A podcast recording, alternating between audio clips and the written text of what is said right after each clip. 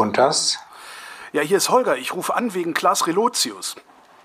Grüß Gott, Holger.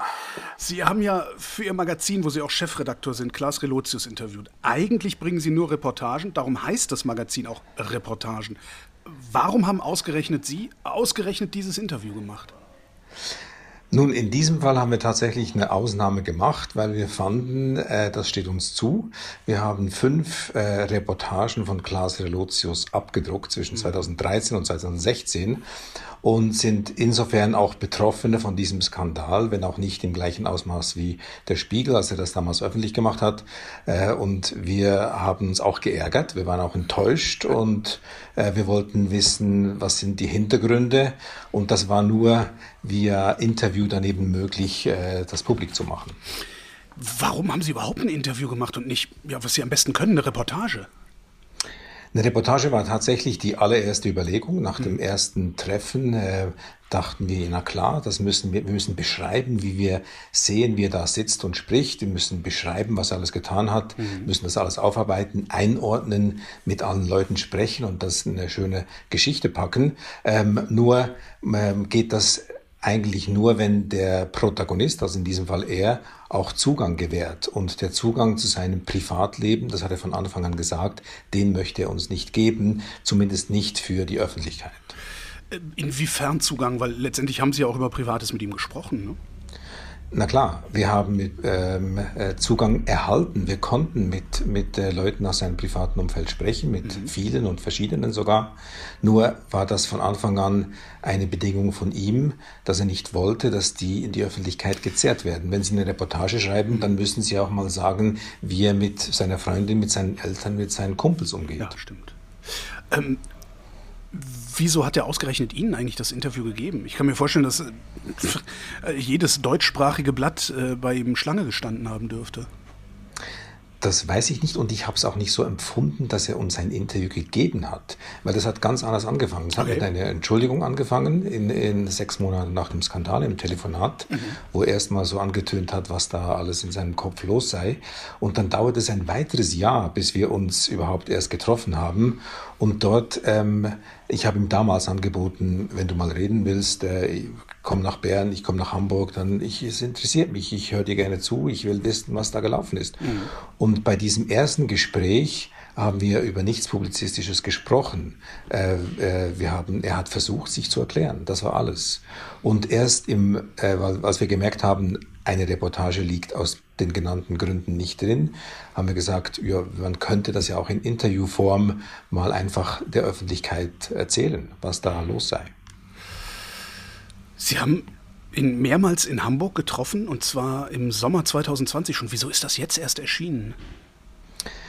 Weil ähm, das erste Treffen, wir haben tatsächlich, äh, die Marke Sprecher und ich, wir saßen im Flugzeug zurück von, von dem ersten Treffen und dachten, ja, jetzt haben wir es ja. Der hat jetzt fünf Stunden geredet, wir haben das alles auf Band, das Wichtigste ist gesagt. Ähm, äh, klar, drucken und raus damit. Ja. Aber je mehr man sich mit der ganzen Materie auseinandersetzt, be bewegt, stellt man fest, auf was für einem ähm, schwierigen Untergrund man sich hier bewegt. Wenn es um die Psyche eines Menschen geht, mhm. äh, wo man nie genau weiß, ist es jetzt jetzt noch immer der alte Lügner, der da die ganze Medienlandschaft hochgenommen hat, oder ist der, erzählt er uns die Wahrheit, dann äh, beginnen die großen Fragen und dann merkt man, da muss man sich schon ein bisschen auseinandersetzen direkt. Ja, was hat er denn erzählt? Also ich habe gelernt, wer einmal lügt, dem glaubt man nicht und wenn er auch die Wahrheit spricht, meine Mutter hat das immer gesagt. Konnten mhm. Sie Klaas Relotius glauben, was er erzählt hat? Wir befanden uns von der ersten Sekunde im sogenannten Lügner-Paradox. Mhm. Äh, Sie kennen das, wenn jemand sagt, ich lüge, ja. dann weiß man nicht, sagt er jetzt die Wahrheit oder lügt er. Weil wenn er die Wahrheit sagt, dann hat er gelogen und wenn er lügt, dann lügt er eben. Mhm. Ähm, und, und das ist nicht auflösbar. Ähm, wie, permanent hört man ihm zu, man findet das alles schlüssig und nachvollziehbar, man staunt logischerweise bei all diesen Dingen, die er da geschildert hat, ähm, aber es gibt keinen Grund eigentlich ihm nicht zu glauben. Und kaum sitzt man dann ein paar Stunden später im Hotel, denkt man sich, ja, aber halt mal, äh, ist das jetzt wirklich wahr? Bin ich jetzt Protagonist seiner nächsten Geschichte, die ja. er uns auftischen will? Das geht einem natürlich alles permanent durch den Kopf. Ja, aber wie kann, wie kann ich denn jetzt, der das gelesen hat, wissen, dass das jetzt nicht immer noch Teil oder vielleicht sogar der Höhepunkt einer riesigen Betrügerei ist? Sie können es nicht wissen, können der Leser auch nicht. Ich weiß es auch nicht. Und okay. ich würde mich hüten davor, eine Prognose abzugeben. Und deswegen haben wir diese Interviewform gewählt. Und mhm. wir haben uns mit den Fragen, äh, die Margit Sprecher und ich, äh, auch versucht, äh, klar zu distanzieren und zu sagen, wir wollen es wissen, wir hören dir zu, sag, was du zu sagen hast, aber wir machen uns nicht gemein mit, mit, mit dieser Version. Funktioniert das? Also wie, wie, wie, wie schafft man das als Journalist, einerseits Respekt und Empathie gegenüber einer Krankheit, weil Relotius sagt ja, ich bin krank, das Ganze ist Ergebnis, Ausfluss einer Krankheit gewesen. Wie schaffen Sie das da, ja einerseits Empathie und andererseits so eine kritische Distanz zu bewahren, als hätten Sie einen Lügner vor sich? Oder schafft man das vielleicht gar nicht? Vielleicht schafft man es nicht. Ich äh, kann nur aufgrund von verschiedenen Leserreaktionen, ähm, ist interessant, dass viele Journalisten ähm, uns vielleicht auch ein bisschen vorwerfen, wir hätten zu sanft gefragt, wir hätten äh, ihm die, die Themen, über die er reden will, hingeworfen. Es, war, es wäre zu lieb. Und dann höre ich aber Lesern zu, die vielleicht nicht aus der Journalistenblase stammen und die äh, machen mir den Vorwurf, das ist ja ein Verhör. Habt ihr nicht ein bisschen Empathie für diesen kranken Menschen? Wie ja. könnt ihr den so in die Mangel nehmen? Also es gibt beide Sichtweisen auf das Interview.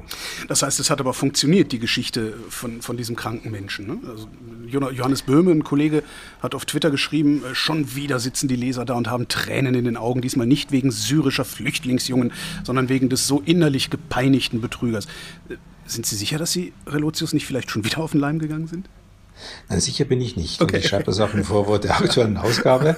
ähm, und ähm, äh, ich finde auch jetzt aber dieser Kommentar, dass schon wieder sitzen Sie da und haben Tränen in den Augen, ein bisschen zu plakativ. Oh, äh, ich, war, ich war doch recht dicht dran. Also jetzt nicht, am, äh, nicht dicht dran am Heulen, aber ich habe schon gedacht, ach Mensch, das arme Schwein, ja, guck mal.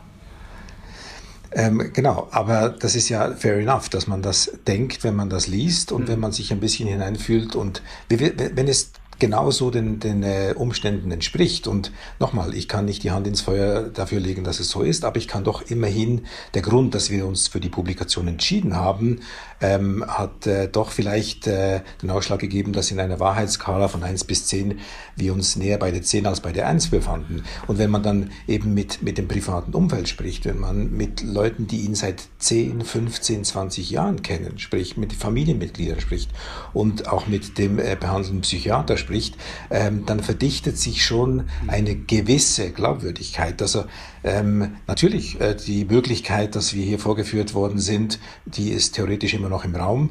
Ähm, ich kann sie nicht ausschließen. Ähm, auf der anderen Seite äh, ist die Plausibilität des Gesagten aus meiner Sicht recht hoch.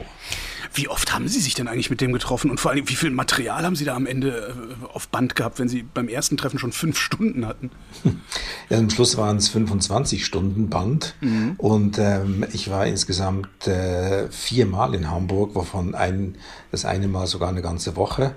Ähm, und wir haben da wirklich keinen Aufwand gescheut. Und je tiefer man dann in die Materie reingeht, ich meine, ich habe Bücher über Hochstapler gelesen, ich habe Bücher über die psychiatrischen Krankheitsbilder gelesen, um zu verstehen, was da sein könnte in diesem Kopf. Ähm, je mehr man drinsteckt, äh, je mehr merkt man, ich kann es nie wissen. Ich, ich, ich, ich, ich schaffe nicht da eine, eine klare Haltung und Meinung dazu zu entwickeln. Also mache ich ein Interview und lasse ihn reden. Hatten Sie zwischendurch eigentlich auch so große Zweifel, dass Sie abbrechen wollten? Dass Sie sagten, nee, komm, der, der erzählt Quatsch, wir fahren nach Hause, wir lassen das?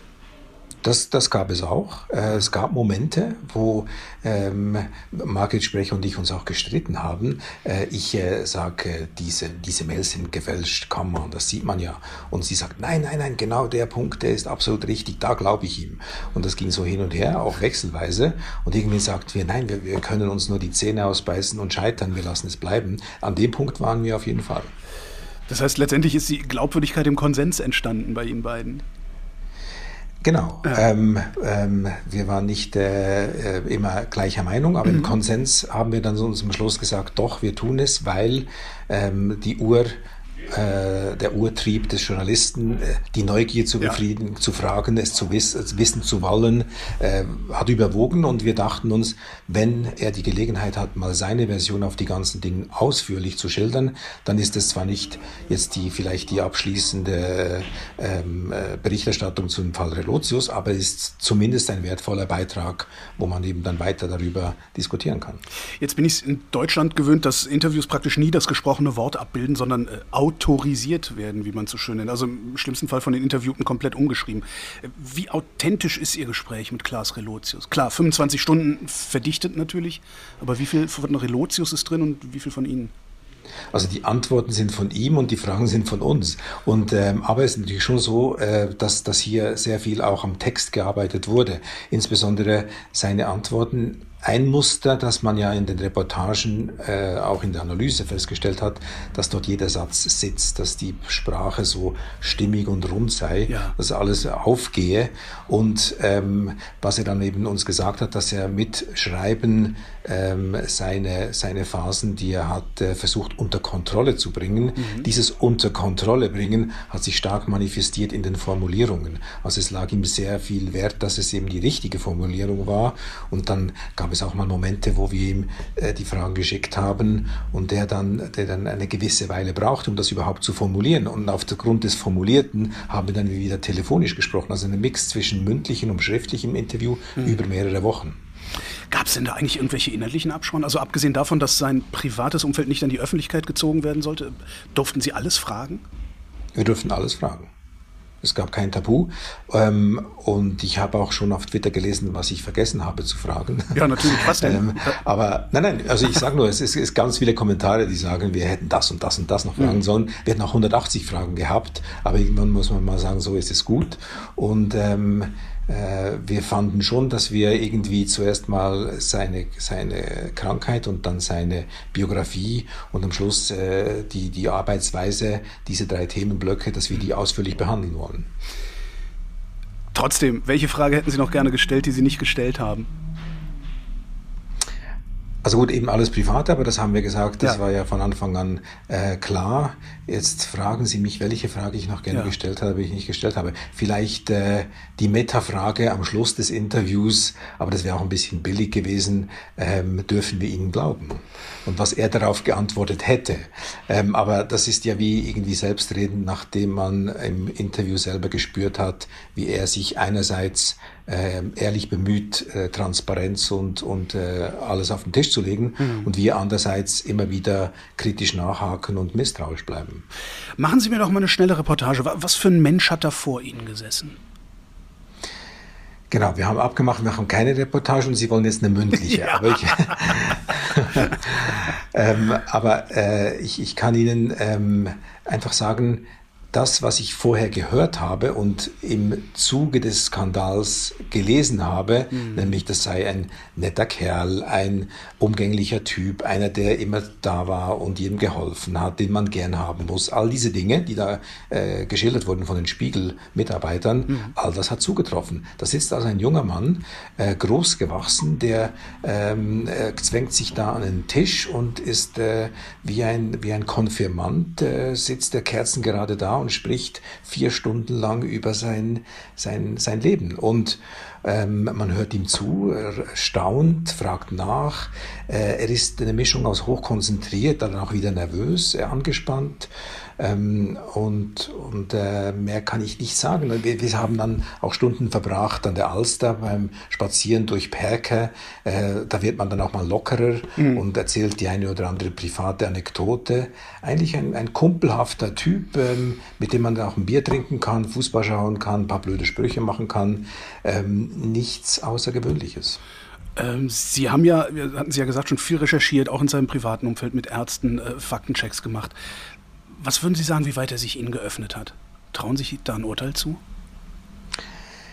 Ähm, also ich würde sagen, ähm, oder ich, ich sage es mit den Worten des Psychiaters. Der Psychiater hat auf meine Frage, ob es sinnvoll ist, dieses Interview zu veröffentlichen, weil man muss ja einen psychisch kranken Menschen, wenn er denn krank ist, auch schützen. Mhm. Ähm, auf diese Frage hat er geantwortet, er habe noch nie einen Patienten gehabt, der so viel Zeit und ähm, Energie reingesteckt habe, um, um seine Verfehlungen aufzuarbeiten und sich bemüht habe, das alles zu verstehen und nachzuvollziehen. Ähm, insofern, er hat sich äh, uns gegenüber aus meiner Sicht äh, total geöffnet, hat den, den kompletten Zugang gewährt, ähm, hat, hat auch äh, damit wir mit dem Psychiater reden können, muss er ja das Einverständnis ja. geben als Patient. Äh, wir haben auch Stundenvertrag mit Freunden, mit, mit, mit Partnerinnen, mit, mit äh, äh, anderen äh, Kollegen. die wiederum, wo er nicht dabei war und die dann kein Blatt vor den Mund genommen haben und, und alles erzählt haben. Also ich kann da nichts kritisieren mhm. an, an dem. Kann man eigentlich mit jemandem, der unter solchem Realitätsverlust leidet, noch so über Themen reden wie Realitätsverdichtung beim Schreiben? Funktioniert das noch? Beziehungsweise wie funktioniert das? Wie fühlt sich das an? Eben bei seiner Realitätsverdichtung war ja eben genau die Konsequenz des Realitätsverlustes. Ja. Also er hat, wenn ich jetzt das irgendwie so ganz mit meinen einfachen Worten äh, versuch, äh, versuche nachzuvollziehen, er hat die, die Realität verloren. Er hat sich irgendwie verloren in seiner Fantasiewelt und dem, was er recherchiert und gesehen hat und hat dann versucht, über das Schreiben das wieder äh, zu verdichten, zu, äh, auf den Punkt zu bringen, die Welt wieder in Ordnung zu stellen. Mhm. Ähm, ich kann mir das alles nicht vorstellen, weil ich, weil ich diese Welt im Kopf nicht habe.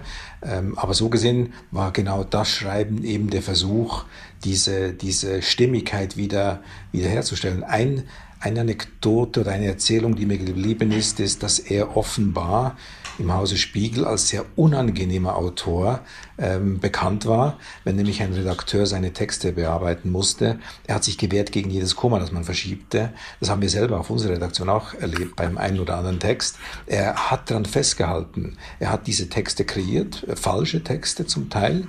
Und dann, wenn man gesagt hat, aber diese, diese Formulierung ist nicht gut oder dieser Abschnitt muss nach vorne und so, er hat sich gewehrt mit Händen und Füßen. Äh, äh, unverständlich aus der damaligen Sicht, heute ein bisschen verständlicher. Ich habe aus dieser ganzen Relotius-Geschichte gelernt, äh, die, so, soweit ich das mitbekommen habe, ähm, im Journalismus ist signifikant was kaputt. Äh, da gibt es ein strukturelles Problem, dass genau solche Hochstapeleien, äh, Scharlatanerien ähm, ja, bevorzugt ja geradezu herausfordert. Ist das überhaupt noch aufrechtzuerhalten? Oder war das jetzt alles, war das übertrieben, weil es letztlich eine Krankheit war? Ähm, übertrieben war es zum Teil sicher. Ich habe auch unter dieser Debatte gelitten. Wir als Magazin haben unter dieser mhm. Debatte gelitten. Wir haben ja unser, unser äh, Fokus ist nicht nur einfach Journalismus oder Reportagen generell oder Berichte oder oder investigative Aufdeckerstücke, sondern unsere DNA ist Storytelling. Ja. Wir haben immer gesagt, unsere Geschichten, die machen wir seit neuneinhalb Jahren, die sollen Geschichten erzählen. Und so, ungefähr, so gesehen hat uns dieser Skandal eben auch im Kern getroffen. Und ich verteidige das Geschichtenerzählen im Journalismus nach wie vor. Es braucht einfach die richtigen Zutaten. Und natürlich ähm, haben die einen oder anderen übertrieben oder das kann sicher sein, dass man zugunsten einer guten Story da und dort äh, was nicht gut gemacht hat. Aber letztlich äh, glaube ich schon an die Einzelfallthese, dass hier ein, ein, ein Mensch äh, dieses Genre missbraucht hat für seine eigene Therapieform des Schreibens und, und im Zuge dessen, weil es bei Spiegel war und weil es so groß war, sind wir jetzt plötzlich alle unter Generalverdacht. Und mhm. dieser Generalverdacht äußert sich auch darin, dass wir, äh, wenn wir mit Autoren reden, das Wort Relotius fällt bei jeder dritten Konversation. Ja. Wenn wir mit, mit Protagonisten auf dem Feld reden und die interviewen, äh, fragen die uns, ob wir von der Relotius-Fraktion seien. Ähm, und wenn ich dann mit anderen Redakteuren spreche, die haben die das Fact-Checking aufgerüstet in einem Maß, wo ich sage, das ist unvernünftig. Äh, irgendwie das Urvertrauen zwischen Redaktion und, und Reporter äh, muss das äh, Zentrum sein einer guten Arbeit. Hm. Was macht man jetzt mit Relotius? Also wie soll die Öffentlichkeit jetzt mit ihm umgehen? In Ruhe lassen, ne? Ich würde sagen, in Ruhe lassen. Mhm. Der Mann hat genügend eigene Probleme. Die Therapie ist nicht abgeschlossen. Der geht weiter in Therapie. Der wird irgendwann, wird der sein Feld finden, wo er als begnadeter Schreiber ähm, sich, äh, sich, äh, sich realisieren kann. Im Journalismus ist er äh, mit, mit aus meiner Sicht hundertprozentiger Sicherheit äh, äh, nicht mehr tragbar. Ach, Tom Kummer ähm, ist auch wieder gekommen. das ist eine schöne Anspielung, weil wir die Schuldigen sind. Ach du Scheiße, das war mir gar nicht klar. Entschuldigung. Nein, ist nicht klar. Nein, ich gebe Ihnen diesen Steilpass, weil wir sind die Naiven, die den Tom Kummer das Comeback ermöglicht haben. Das war oh Gott. Oh Gott, verzeihen Sie mir. Nein, nein, das ist, das ist gut. Wir, wir wollen ja hier nicht einander mit Watte anfassen. Und der, der Tom Kummer ähm, den, auf den bin ich reingefallen, ganz klar. Okay. Ich äh, habe ich hab diese Hollywood-Interviews alle verschlungen. Ich habe gedacht, der ist, äh, wie gesagt, äh, für den Journalismus nicht tragbar. Und als wir dann das Magazin gegründet haben, 2011, wenig später habe ich ihn, er ist auch ein Berner, äh, der war auf Besuch von LA hier in Bern. Wir haben uns getroffen äh, und er versprach mir, künftig sauber zu arbeiten. Und ich habe das äh, naiverweise geglaubt und das ging ganz gehörig äh, schief. Und das war ja auch ein Punkt. Auf dem Flug von Bern nach Hamburg saßen Margit Sprecher und ich da im, im Flieger und haben gedacht, das ist ein schlauer Zug von Relotius. Jetzt bestellt er die zwei naiven Schweizer mit die, von diesem mhm. kleinen sympathischen Magazin ähm, nach Hamburg, um ihm seine neueste Geschichte aufzutischen. Die sind bereits kummergeschädigt, die fallen jetzt noch gleich mal rein. Also diese Dinge haben wir natürlich alle tausendmal hin und her gespielt und vorweggenommen. Ähm, aber letztlich äh, hat am Schluss einfach unser Bauchgefühl, dass wir hier das Richtige tun, gesiegt und ich glaube, das war auch gut so. Ähm, das, reden wir mal über jemand anderen. Im Interview gibt es ja auch Vorwürfe gegen Juan Moreno, der den Skandal damals äh, ja, ins Rollen gebracht hat, aufgedeckt hat eigentlich. Da steht, er hätte falsche Dinge behauptet, Zitate gefälscht, teilweise selektiv fragwürdige, negativste Quellen verwendet und sich das, was er nicht gewusst habe, ausgedacht. Ähm, wie sehen Sie denn jetzt nach Ihrer Recherche zu diesem Interview die Rolle Morenos in der ganzen Sache? Ähm, also ich, ich wäre weit davon entfernt, mich da irgendwie auf eine Seite schlagen zu wollen. Mhm. Ich habe das Moreno-Buch damals verschlungen. Wir haben auch vor der Buchentstehung zwei, dreimal telefoniert. Äh, er hat ja auch gewisse Dinge, die uns passiert äh, sind, im Buch aufgegriffen. Ähm, und ich, ich hätte keinen Grund gehabt, irgendwie an diesem Buch auch nur im Ansatz zu zweifeln. Das Einzige, was mich bei der ersten Lektüre aufgefallen ist, ist, dass, dass das Motiv hatte mich erstaunt, dass das Motiv dieser Karrieresucht sein soll. Äh, das, das habe ich nicht nachvollziehen können. Aber so what. Und jetzt, nach all dieser Auseinandersetzung mit dem Buch erneut und äh, im Lichte der Aussagen von, von Klaus Relotius, ähm, kann ich diese Vorwürfe natürlich, weil sie so heftig sind, äh, konnte ich sie nicht einfach so stehen lassen, sondern habe schon so dafür gesorgt, zu prüfen, ob das auch ähm, stimmig ist, was er da sagt. Und äh, soweit ich das äh, nachprüfen konnte, ähm, gibt schon gewisse Leute, die das bestätigen. Haben wir, also die, die Öffentlichkeit, Juan Moreno zu sehr geglaubt?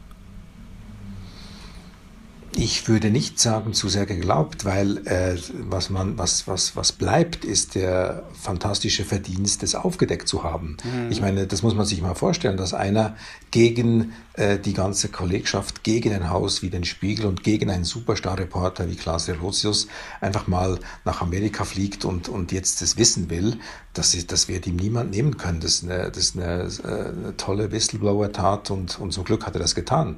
Und äh, alles was äh, das Buch anbelangt.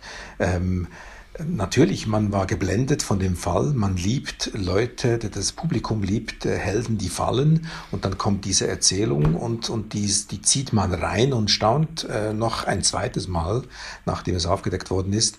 Und äh, es gibt keinen Grund, äh, dass man jetzt sagt, man sei auf Moreno reingefallen. Mhm. Überhaupt nicht. Ich, ich äh, weiß ja nicht, wo jetzt äh, die, die, die Wahrheit wirklich liegt.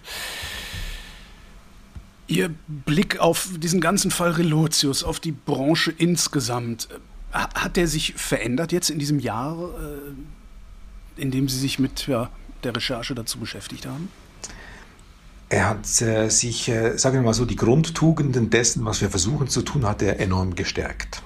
Mhm. Ähm, er hat mich auch ein bisschen äh, wie soll ich sagen, Demut gelernt vor dem, was wir hier tun. Wir, wir äh, als Reporter begegnet man Menschen und, und diesen Menschen versucht man irgendwie gerecht zu werden. Und im Spannungsfeld von gerecht werden gegenüber Menschen und dem Druck der Redaktion eine tolle Geschichte zu präsentieren, an dem Druck äh, scheitern viele oder schlagen sich dann auf die falsche Seite. Und ich denke, was, was äh, an oberster Stelle sein muss, ist, wenn man sich als Journalist äh, ähm, sei es einem Relotius oder sei es einem Politiker oder CEO oder sei es einem gewöhnlichen äh, Arbeiter ähm, irgendwo auf der Straße nähert, äh, der hat genauso das Recht und, und äh, wir sind genauso in der Pflicht, äh, unser Möglichstes tun, möglichst wahrhaftig über diese Menschen zu schreiben und nicht zugunsten einer tollen Story oder ein paar Klickzahlen äh, zuzuspitzen oder all diese Dinge zu tun.